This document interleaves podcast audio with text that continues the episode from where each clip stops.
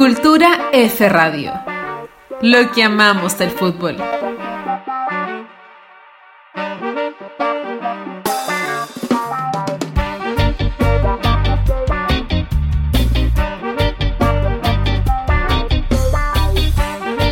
Bienvenidas y bienvenidos a este nuevo episodio de Cultura F Podcast. Continuamos con nuestros especiales que hemos denominado Fútbol Prohibido. Me acompaña Cristian, como siempre. Cristian, ¿cómo estás? Hola Connie, bien. Aquí estamos revisando los apuntes. Harto que contar. Harto, harto, harto de fútbol prohibido. Sí, sí, hemos decidido en esta eh, trilogía de fútbol femenino, bien entre comillas, no oficial, o podríamos decirlo no al alero de los hombres creo yo, del control masculino. Sí, porque eso de oficial o no oficial, ¿qué es lo que lo da? FIFA. Claro, FIFA. ¿Y quién la controla a la FIFA? Sí, sí, sí, Así que digamos lo que es este fútbol, fútbol femenino totalmente femenino. Total femenino, sí, sí, sí, sí. Fútbol antes del control masculino, entonces hemos decidido hacer un especial de tres capítulos. Este es nuestro segundo capítulo ya. En el capítulo anterior repasamos eh, las prohibiciones, eh, las prohibiciones del fútbol en Inglaterra, en Brasil y en Alemania. Sí.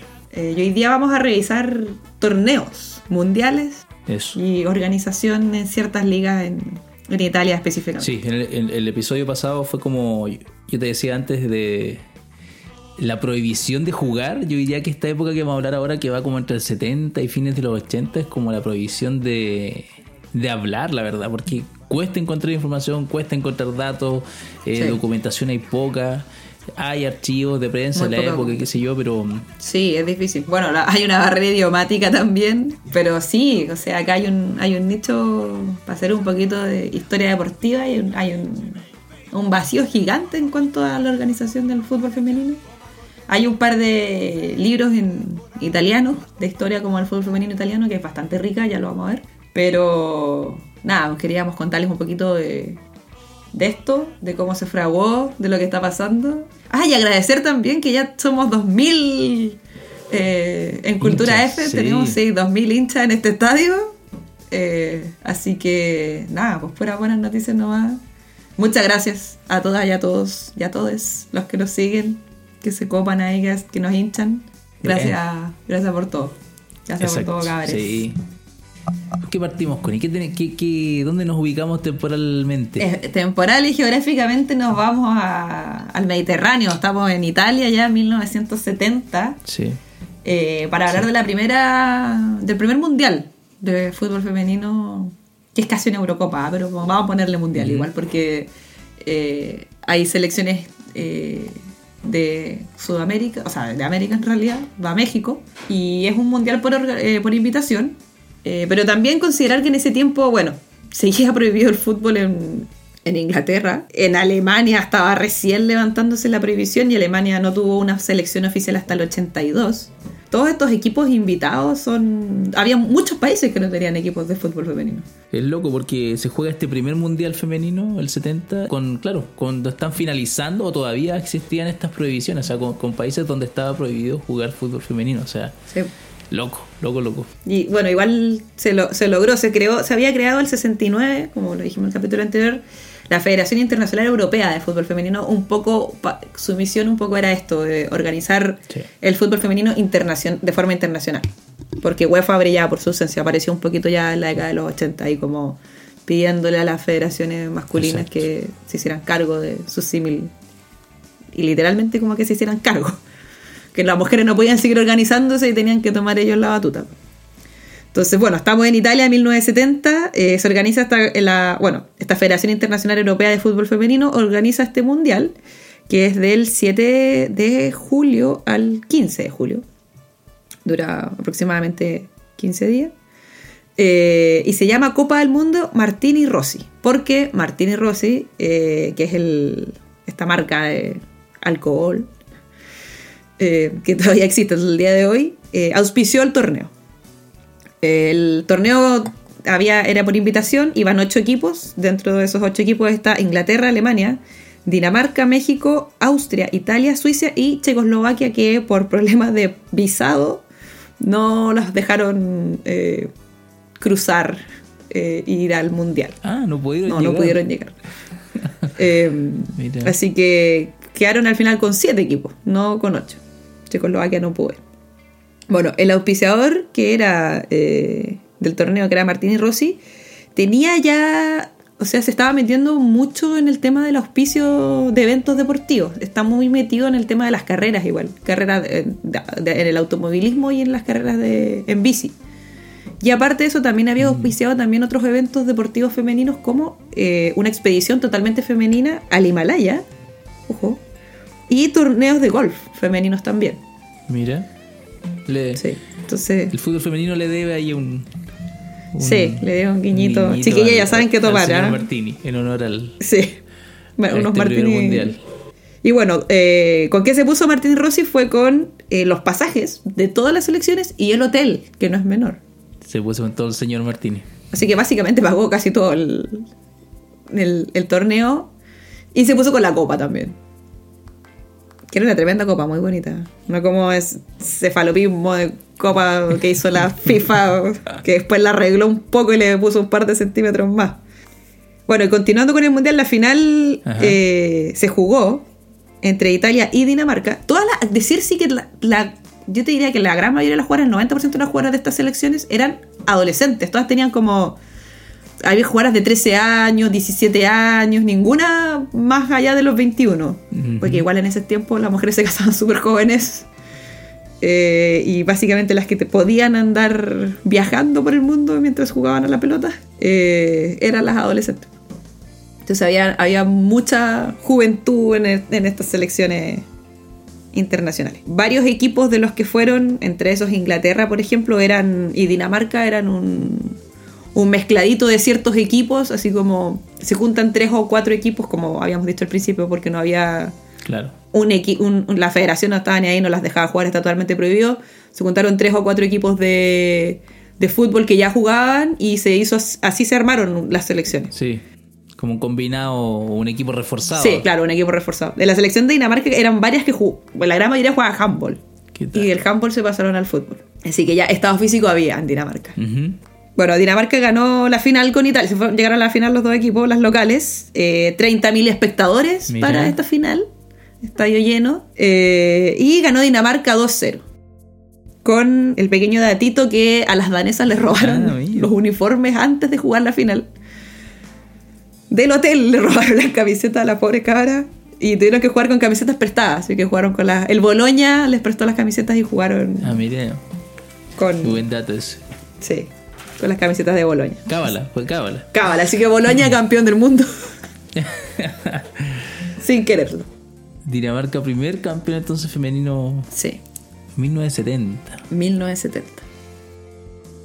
Oye, a mí me tocó ir a buscar información del año siguiente, porque la historia continúa. Sí, sí, sí. Fue bastante exitoso esta, este proyecto de Martini Rossi de empezar a financiar el fútbol femenino. Bueno, en Italia ya había... Sí, liga. hab- Tenía liga, tenía popularidad y mm, deciden al año siguiente, el 71, llevar el mundial al otro continente, a América, y eligen México, bueno, bás- básicamente porque México es un... Había, aquí habían aspectos comerciales que buscaba la, la empresa Sí. Martini Rossi, elige a México porque es un tremendo mercado, pero también porque la fiebre del fútbol estaba por las nubes, porque el año anterior se había jugado el Mundial de, de- de- de 1970 con Pelé El campeón del mundo, entonces obviamente había una efervescencia todavía existente en México y se va este segundo mundial a jugarse en México. Y bueno, hay hartas cositas ahí que contar. Fue un mundial bueno, que se jugó entre agosto y septiembre. Y bueno, una de las, de las razones por la que estamos hablando de esto hoy, 2021, este año cumplimos 50 años de aquel primer gran mundial, porque ya participaron más equipos y porque se jugó una ronda previa eliminatoria y fue como el gran primer mundial femenino. Eh, lo voy a dejar entre comillas eso de no reconocido por la FIFA. Con mascota y todo. Sí, eso te iba a decir, sí. Se Sí. jugó, eh, tenía una mascota que era una niña bastante joven, así media curvilínea ahí, eh, que se llamaba Chochilt. Pero no era la estética de los 70. Sí, muy setentera y bueno, había mucho merchandising con la figura de Chochil que significaba flor en lengua nahualt. Eh, entonces habían camisetas, poleras, chaquetas, gorros, había... Ahí Martini Rossi fue con todo el, el merch. a- No a se guardó mundial. nada. No se guardó nada. Y bueno, se disputó en Guadalajara y en el, en el DF, en el Distrito Federal. Y se jugó en el Estadio Azteca y en el Estadio Jalisco. Y bueno, participaron México, Argentina, Inglaterra, Italia, Dinamarca, que ya venía de ser campeón el año anterior, y Francia. Oye, no es menor, no es menor en el Azteca. O sea, son estadios de tremenda capacidad de gente. Sí. De hecho, yo creo que eso fue uno de los gran. La apuesta fuerte de este mundial fue convocar a la gente y lo logró. O sea, el promedio de, público por partido rondaba las 20.000 personas. Y cuando jugaba México, el promedio era 90.000. Ahí aquí varían un poco las crónicas de la época. Algunos dicen que la final que se jugó entre México y Dinamarca fueron 90.000 personas al Estadio Azteca, pero hay otros otros crónicas, digamos, que hablan de 110.000 personas y lo califican como el partido de fútbol femenino con más público de la historia. Sí. El, que está como, y viene entre comillas, no vamos a decir, eh, como oficial es el del 99 en Estados Unidos en el Rose Bowl. Ah, perfecto. Donde había 90.000 personas en el estadio. Sí. Igual este, este Mundial del 71 tuvo bastantes similitudes con el anterior que tú mencionaste. O sea, el contexto era de fútbol no profesional, muchas jugadoras no, no, vivían de esto. O sea, todas las planteles no vivían de esto. No habían apoyos de las federaciones. De hecho, un dato, eh, hubo equipos como Inglaterra, por ejemplo, que fueron mundial sin autorizaciones de sus federaciones. Y al regresar a Inglaterra, la, selección femenina eh, tuvo un castigo, o sea, por ir a representar sin permiso de los hombres a el fútbol inglés. La audacia. A ese nivel, sí. No me sorprende. Así que básicamente lo que hacían los distintos combinados de las elecciones era recibir aportes de, de las marcas. O sea, conseguirse una persona que pudiese financiar, o una empresa, o, o Martini Rossi, que en este caso. O ellas, ellas mismas. O Martini Rossi, que en este caso, claro, financiaba las estadías, los pasajes y la indumentaria. Aguante, Martini Rossi. Lo que no financiaba, por ejemplo, era la comida. Y la, hay anécdotas, por ejemplo, de la selección argentina, que en el hotel, frente a su hotel donde alojaron, había un restaurante y tuvieron que convenir, convenir con el dueño del restaurante que pudiesen comer todos los de ahí a cambio de que algunas jugadoras que cantaban muy bien pudiesen cantar en las noches en el restaurante. O sea, imagínate, imagínate. Pero mira. Sí. Sí, entonces Qué precario. un contexto también de mucho machismo, México, por supuesto, también. Sí, sí. Pero las caras iban a todas, ¿no? A todas, sí, sí, sí, sí. Por el amor al fútbol. A y, todas. Y en el grupo A teníamos el local México, Inglaterra, Argentina. Ese grupo lo gana México, clasificaba también al segundo, en este caso fue Argentina. Y aquí tenemos un dato porque en este grupo se disputó un, Argentina-Inglaterra. Mira, precursor del clásico. Antes que aquel. Sí, antes, antes que Maradona se convirtiera en figura ganándole a los ingleses, hubo. encuentro mundial. Encuentro mundial. Sí. Y eh, había una jugadora que aquí se fue la figura, Elba Selva, una argentina, que le convirtió cuatro goles a los ingleses. a las inglesas. Inglaterra ni una. Elba Selva anotó los cuatro goles de un 4-1 de Argentina sobre Inglaterra. Sí. De hecho, este dato lo, lo quería mencionar porque fue como una historia muy perdida en el olvido en Argentina. Recién el 2019, a propósito de, que Argentina volvía a un mundial de fútbol femenino y con la efervescencia del fútbol femenino, recién como el que reflotó esta historia. Y de hecho, muchas jugadoras de esa selección del 71 se organizaron en el 2019 como para empezar a promover el fútbol femenino y de alguna forma logró notoriedad esta, esta historia. Y de hecho, a partir de este, de este relato de Elba Selva haciéndole cuatro goles a las inglesas, que cuatro goles.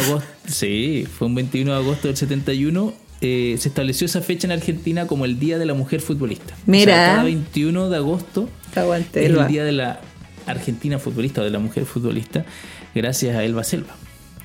Que, que no solo. Nuevamente, en, en, en, honor a una. a vacunar a, la, a Inglaterra. sí, sí.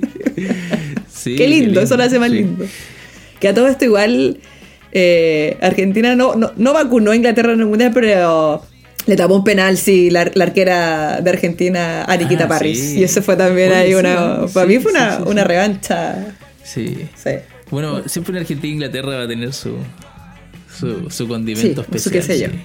Así que a mí me parece interesante este dato y creo que igual nos, nos, nos dice harto. O sea, cómo tuvieron que pasar 40, 50 años para reflotar una historia que era súper potente. O sea, y solo estaba en el olvido porque había sido de mujeres, digamos. Porque si hubiese sido un partido de hombres, esto. No, hasta el día de hoy. Eh, Hay registro hasta visual Exactamente. Sí. Y bueno, Elba Selva tiene toda una historia reconocida ahí en torno a ese mundial porque eh, tuvo muchas críticas. Ella era traba- trabajaba en, en Buenos Aires, era, tenía dos hijos, casada, entonces tuvo que dejar todo para poder ir al mundial. Ah, no. Claro. Se desnaturalizó, se desnaturalizó como mujer. Sí, muchas jugadoras fueron criticadas por eso, dejar a sus hijos, por su responsabilidad de mujer. Pero tenía, bueno, su esposo que la, la motivó mucho a, a- en todo Se la esto. bancó. Sí, se la bancó Aguante. a muerte. Perdió el trabajo ¿ah? por, por ir al mundial. Mira. Así que tiene una historia, bueno, no solo Elba Selva, sino que muchas jugadoras vivieron una experiencia similar en este mundial. O sea, tuvieron que dejar todo por cumplir este sueño de. Te ir a jugar de un mundial de fútbol. Sí, defender tu país, jugar con 100.000 Sí. personas, imagínate. Linda historia, linda historia. Sí. Sí. Bueno, y el grupo B estaba Dinamarca, Francia e Italia y finalmente llegan a la, a la final las danesas y mexicanas. Sí, estadio- Bonita final. Sí, Bonita final. bonita final, a estadio lleno en el Estadio Azteca. Las danesas vuelven a, a ganar, ganan 3-0 eh, y se coronan por segunda vez, segunda vez campeonas del mundo. Implacable de Dinamarca. Sí, muy bien Dinamarca. De hecho, hubo una jugadora, ahí tengo el, el dato por acá. ¿Susan? ¿No es Susan? Susan Augustensen. Con 15 años anotó el hat-trick, tres goles para ser campeona del mundo. Oye, Así- dato de Dime, Susan. dime. eh, Sí. que ya había jugado al Mundial del, 60 del 70. Ya había sido campeona del mundo. Y después de ser compañera de otra figura de la que vamos a hablar, de Concha Mancio, Ah. en, el- en la Liga Italiana. Así que. Crack del fútbol mundial, Susan. Y muy joven, o sea, imagínate. Chica, Sí, chica. sí, sí. Con 15 años campeona del mundo haciendo tres goles y ya con 14 entonces había jugado el mundial anterior. Sí. Y vacunando, vacunando. Y vacunando, vacunando. Vacunando a México. Así que esa es la historia más o menos de ese mundial de México que, que tuvo foco mediático, mucha publicidad también, se transmitieron los partidos, de- algunos detallitos, por ejemplo las Sí. pasapelotas, los reporteros de cancha todos vestidos de- con chalecos rosados asociados al fútbol femenino y, y los arcos, los postes fueron pintados con círculos rosados y blancos Claro. en alusión al, al deporte de femenino. A la feminidad, a la, feminidad, de las muy jugadoras. rosada, muy rosada, pero bueno. Ya, pero, mira, igual se lo doy a México porque eh, ya cayó en ese lugar común que se sigue cayendo en el día de Hasta hoy. día Esto de estamos hoy. hablando de 40 años atrás. Sí. Eh, 50. pero- 50 años atrás. Pero México organizó un mundialazo, o sea, la gente llegó en masa, Sí. vendieron merchandising, hay poleras del, con la mascota. O sea, México hizo las cosas, se lo tomó en serio. Se lo tomó en serio, aprove- aprovechó el boom que venía del, de los Juegos Olímpicos del 68, del Mundial del 70, y dijo, aquí vamos a, Sí, vamos, a pegarle con, el palo al gato, ¿no? Ahí vamos con todo. Entonces, bien México ahí, me parece No, que bien, hicieron No, bonito mundial. Hay registros, poquitos, muchas fotos se encuentran, pero, pero poco. La verdad que se repite mucho la información. ¿no? Estaba- Sí, difícil encontrar sí. datos, datos nuevos. Sí, Habría que hacer ahí un trabajo con las jugadoras, creo yo, de, de rescate de memoria. sí, sí, sí. saber un poco lo que, cómo anduvo la cosa. Y ahí cierra ese año, por el 71 con ese segundo mundial. Después viene una época. De hecho, hay jugadoras, leí entrevistas de jugadoras mexicanas que hablaron ahí que muchas selecciones, como estaba el boom del fútbol femenino, hicieron giras. Comenzaron después del mundial 71, 72 hasta el 73. Hacían, por ejemplo, México hizo giras en, en Argentina, en Italia, en España. Pero, lo- pero un mundial de este nivel no se volvió, no. No. se volvió a jugar. No hay registro de este tipo de, de mundial de organización. Bueno, después la Federación Internacional, o sea, la Federación Europea de Fútbol Femenino, que era la que había organizado estos dos mundiales, se disolvió. Ujú. Y quedó todo así como medio en la nebulosa, Sí. en, en tierra de nadie, en, en- en- un ámbito organizativo, porque organizar un mundial igual es, aunque tenga ocho equipos, Sí. sí, pues, y tiempo, y energía, y gestión, y todo Sí, eso. implicaba recursos y Sí, que no era fácil. Y no gestión, fácil. sí. ¿Qué más estaba pasando en el fútbol femenino después de esto? En Italia se organizó el primer mundial. Eh, jugadoras mexicanas se fueron a jugar a la liga italiana. Eh, esta jugadora muy famosa, la que vamos a hablar un poquito más adelante, con Chamancio, jugó profesional en Italia. Entonces, ya como que hay una liga italiana potente, hay un fútbol más o menos profesional de jugadoras que pueden vivir del fútbol en Italia. Entonces eso nos llamó mucho la atención. Por ejemplo, ya para 1965, Valeria Rocci le propone al dueño del Inter, eh, del Inter de Milán, Angelo Moratti, que creara dos equipos femeninos para jugar torneos amistosos. Eh, porque ya habían, esto estaba creciendo, ya habían varios equipos organizados, entonces fue a pedir un poquito de financiamiento de, instituciones más grandes y le dijo que le pusieran a la Copa Inter Club Pepsi Cola. Ya para 1968 surge la Federación Italiana de Fútbol Femenino, que es la FICF, que la presidía Giovanni Trauco y se organizó la primera liga con 10 equipos, ya de forma oficial.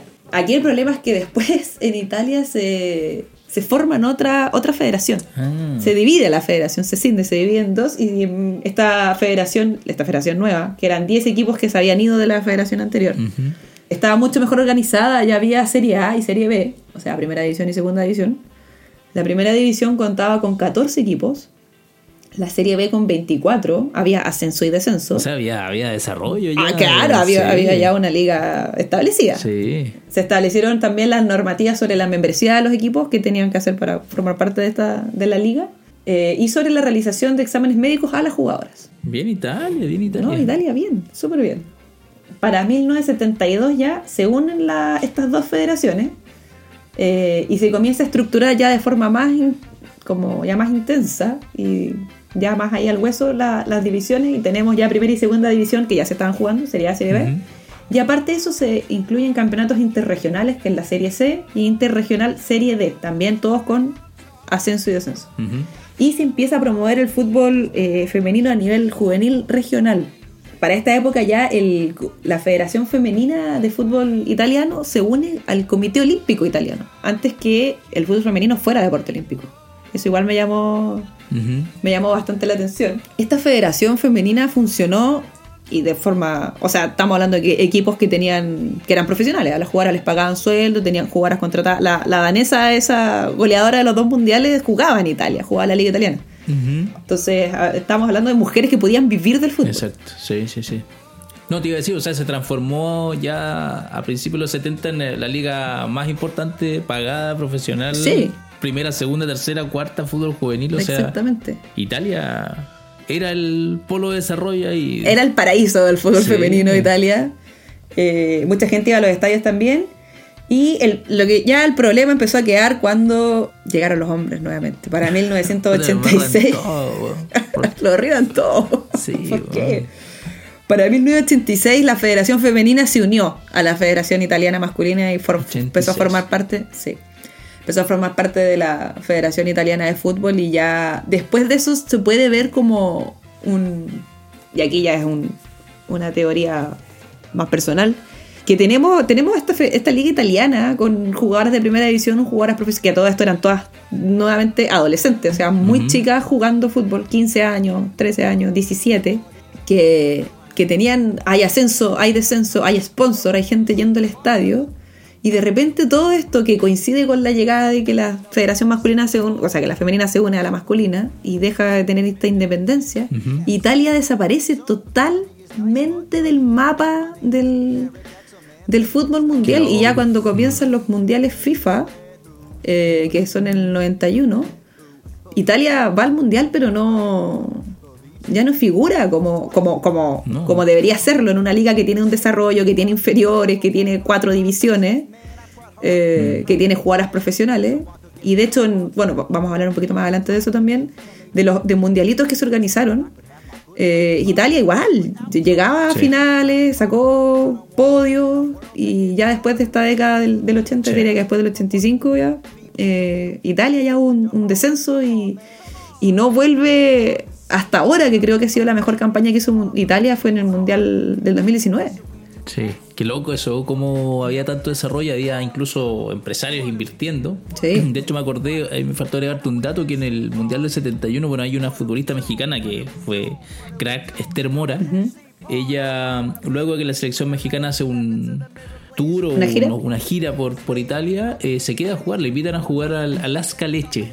Eh, que era de la Cacha. segunda división y ella cuenta que claro el club tenía un inversionista que, que, que apostaba por el fútbol femenino, estuvieron creo que dos temporadas en segunda división y logran ascender a primera. O sea, era, era competitivo. Sí. Y había muchas extranjeras jugando en, en la liga italiana y que era profesional. Ah, también cuenta que para mantener... segunda división profesional. Exactamente. Y también cuenta que para mantener obviamente el, el nivel de ingresos tenían que hacer muchos partidos recorriendo el país, muchos partidos amistosos, pero había un... Un hambre ahí de fútbol femenino. Sí, sí. había desarrollo. También, Sí, bueno, sí, igual esta liga la organizaban eh, para que terminara después de la liga masculina. Entonces había un parón de la liga masculina que creo que era como de dos meses. Y las finales de la liga femenina se organizaban para ese tiempo. Entonces en Italia en el calendario no había como ningún hueco sin había fútbol. parón, no había parón, había fútbol todo el año, masculino y femenino. Entonces eso también igual es una, una visión distinta de cómo promover el negocio. Pues igual eh, contaba con Chamancio, que esta jugadora la que vamos a hablar más adelante, que, que los italianos, ella jugaba en el Gama 3, que es un equipo de. es una empresa italiana.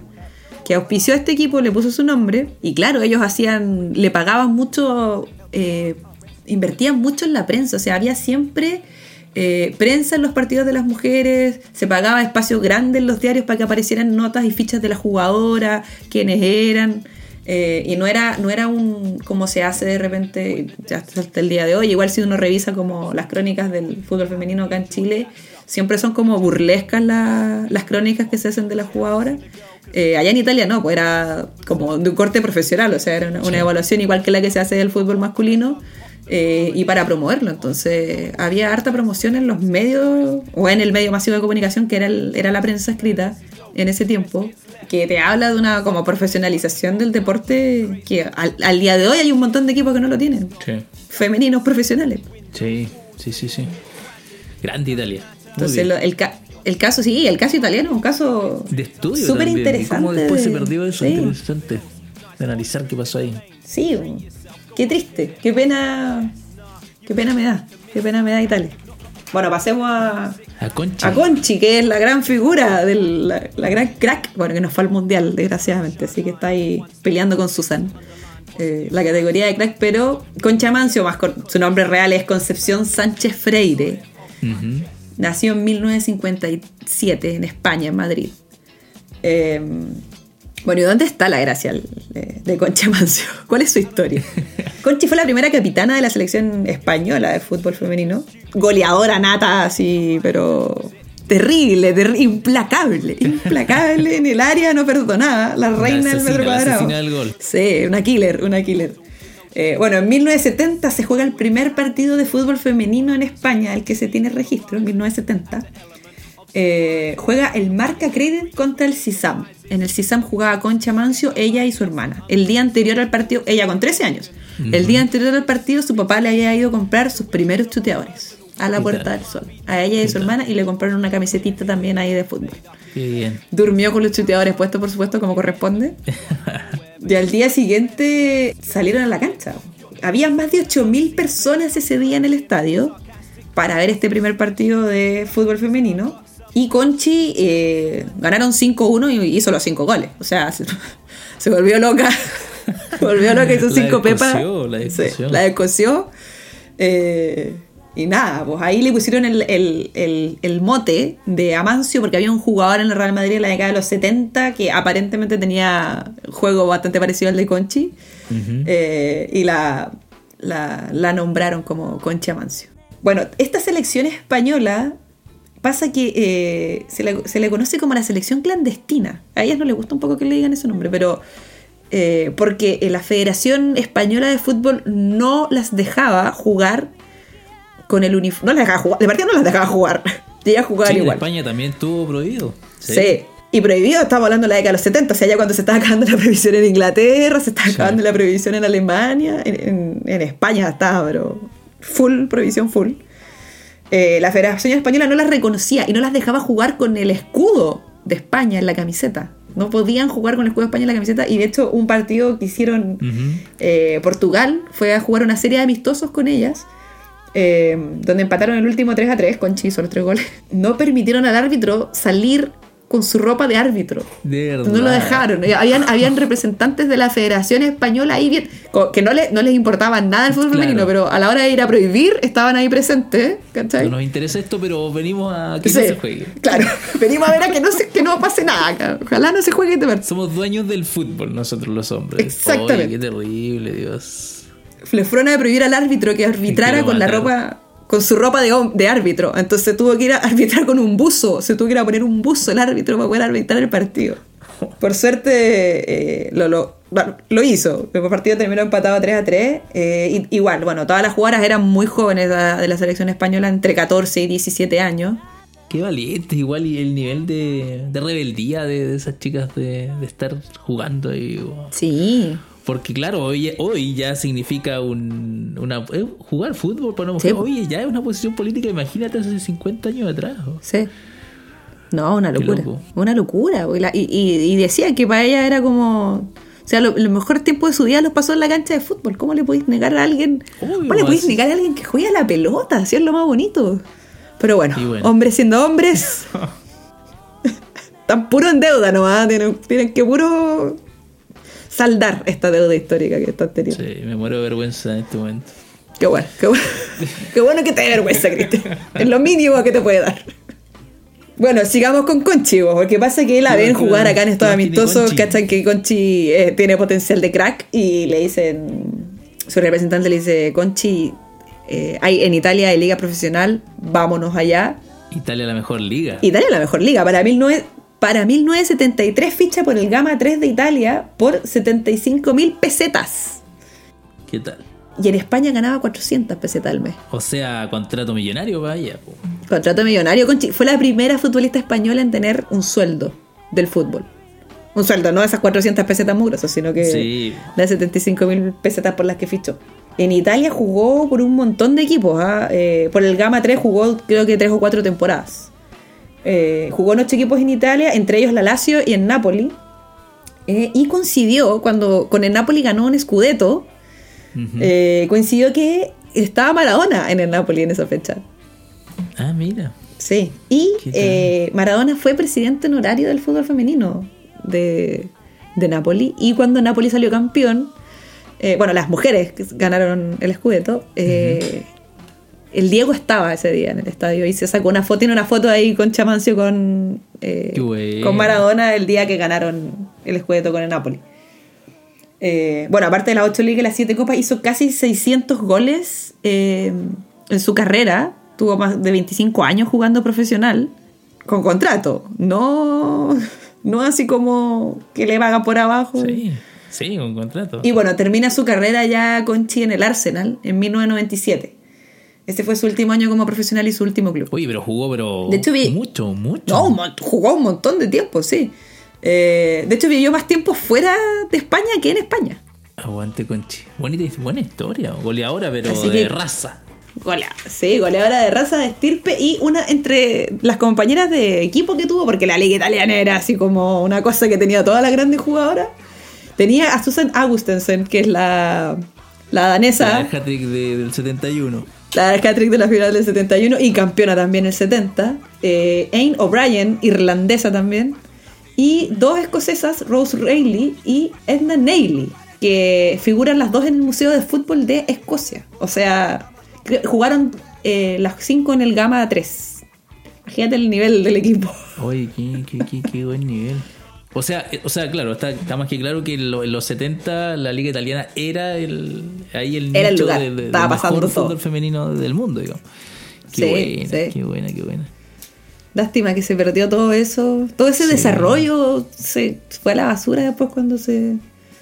Bueno, se juntaron las federaciones y pasaron las mujeres al olvido nuevamente, pero, pero se venía, o sea, había ahí una ola, una organización ya profesional, jugadoras viviendo de esto Sí. Eh, profesionalmente y no dos, tres años. O sea, Conchi jugó 25 años profesional, 25. Increíble.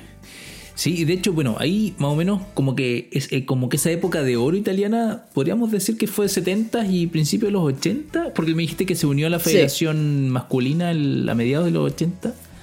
Claro, el 86, más o menos, se hizo el Y, traspaso. eh, bueno, la historia así como de los grandes eventos eh, del fútbol femenino se retoman como a finales de los 70. Ahí investigando, bueno, y, y a propósito de, de un torneo muy famoso, de hecho mencionamos y en el episodio pasado este documental que a mí me voló la cabeza, que era el, el Milagro de Taipei. Increíble, increíble. Eh, que hace alusión... ¿Qué, mi- espérate, Dime, dime. ¿Qué milagro de Berna? ¿Qué milagro de Berna? Nada. Nada. Sí, sí, buenísimo. Y de hecho, a partir de ese documental, bueno, llegó esta, esta historia de, de los mundiales por invitación. Estos eran mundiales como de carácter amistoso eh, que organizaba la Federación de Fútbol Femenino de, de Taiwán. Se jugaban cada tres años y se llamaba la Chungwa Cup. Eso. En realidad, como en esta época el desarrollo del fútbol era dispar entre los países, la verdad que se jugaba bastante con eh, invitaciones de selecciones de países o también de combinados de clubes De que eran campeones de, Claro. de, de ciertos países. Y bueno, se jugó el 78, bueno, el campeón fue por ejemplo el, el Reims, eh, con un equipo que era el Helsinki, Helsinki, compartieron ahí por el tema de la organización del puntaje, compartieron el título, después el 81-84 fue campeón un equipo alemán que era el multicampeón alemán, que era el famoso Berbig Gladbach, de ahí donde jugaba, Aguante. eh, jugó Silvia, Silvia Knight. Knight. Ojo, Sí. ojo con Silvia. Sí, jugó la, es la gran Silvia Knight y bueno, que es Silvia parte de ese documental que les mencionaba. Y el último torneo se jugó el 87 donde es campeón China. Y Estados Unidos segundo, que ya Estados Unidos ya mostraba. ahí. Empieza a aparecer ahí. Y este torneo, la verdad que se jugaba el desarrollo del fútbol de lo que pasaba en Taiwán o en Asia eh, femenino, era como bastante desconocido y con esto, con estos torneos por invitación amistosa, la verdad que se empezó a conocer y, y era estadio lleno, con sponsor, con ceremonia, con Todo. con con todo era, era por invitación y la Federación de Taiwán pagaba todo, o sea, pagaba Mira.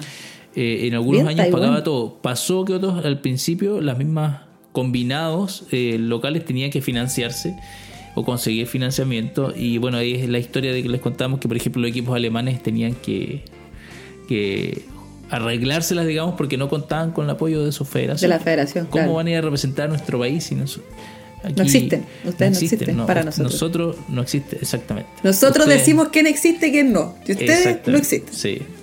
Oye, Así que bueno, se dice que estos torneos que se jugaban eh, tuvieron tal popularidad y de alguna forma empezaron a, a crecer con los años que fueron como el, el germen ahí que hizo que la FIFA finalmente, Claro. bueno, diga, parece que algo está pasando con el fútbol femenino y... Esto y- se puede descontrolar. Hay que reglamentar a las Sí. mujeres nuevamente. Controlar. las manos. Hay que controlar a las mujeres de nuevo. Parece que nosotros vamos a hacer nuestro mundial. De hecho, a la par se jugaba el, el- lo que se conocía como mundialito en Italia. Se jugaba, se jugó en cinco ocasiones: el 81, el 84, el 85, el 86 y el 88.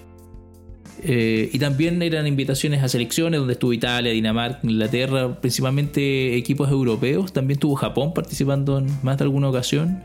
Eh, China, que ya tenía buen desarrollo de fútbol femenino en esa época, y Japón, Estados ¿eh? Unidos. Sí. Eh, bueno, Italia siempre de las cuatro ediciones ganó tres. Perdón, Mira, de las cinco ediciones ganó tres. Qué pena me da. Eh, y, si- y si no la ganaba era segundo. Siempre estuvo ahí peleando. Siempre podio. Sí. Y bueno, estaba Alemania también. eh, Inglaterra ganó dos títulos. Mira Inglaterra. Prohibía y todo. Así es, con Decir que no hubo selección femenina en- inglesa oficial, oficial, o sea, avalada por la federación hasta 1993. Mira, exactamente. Mira, mira. O sea, ese equipo representante O sea, por eran, ejemplo, este equipo del ochenta y tanto de, los, de las inglesas, claro, iban sin representación oficial. eran combinados de las mejores ahí que jugaban clandestinamente en la no liga Sí. eh, y fueron al, al mundialito. Sí. Bueno, y finalmente la FIFA decide, eh, como te decía, mirar hacia el fútbol femenino y decir, bueno, vamos a. Parece que esto tiene un, un ¿Esto prendió? Esto prendió, sí, parece que esto, esto puede ser bueno para nosotros, así que vamos a hacer. Y se hizo un torneo de prueba el año 88. Se decidió hacer un torneo de, de prueba de un mundial donde participaron 16 equipos, todos Harto, invitados. 16 Eh, equipos. Perdón, 12. 12, Ya, 12, 12. equipos. Igual es harto. Eh, sí, sudamericano fue Brasil, Ojo. por ejemplo. Eh, también invitaron un equipo africano que fue Costa de Marfil. Mira.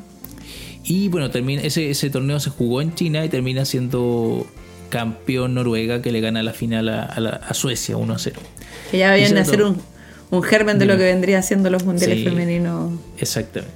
Bueno, ahí las nórdicas, Sí, Noruega Bien. potencia en ese tiempo, la Muy década de los 90 sí. en fútbol Y femenino. Brasil especial. es tercera, ¿eh? Brasil es Mira, tercera Brasil, ¿eh? ganando en penales a China. Y ese mundial que fue de prueba ya finalmente le da el sustento a la FIFA para decir, oye, ya, en- en- creo que en el, en el Congreso Mundial de la FIFA de ese año finalmente se le entrega eh, el bastión ahí a un grupo de ejecutivos para empezar a organizar el mundial que sería el primero del 91. En China también. En China también, exacto. Con mucho, mucho éxito en cuanto a, a taquilla. Fue mucha gente a ver el Mundial del 91 en China. Sí, yo creo que ahí se abre un poco la mirada hacia Asia, que parece ser que en Asia estaba mucho más desarrollado, mucho más Sí. mejor entendido el deporte femenino, más que en Occidente que estábamos En las en- cavernas. la- sí, Todavía. en la- exactamente en las cavernas.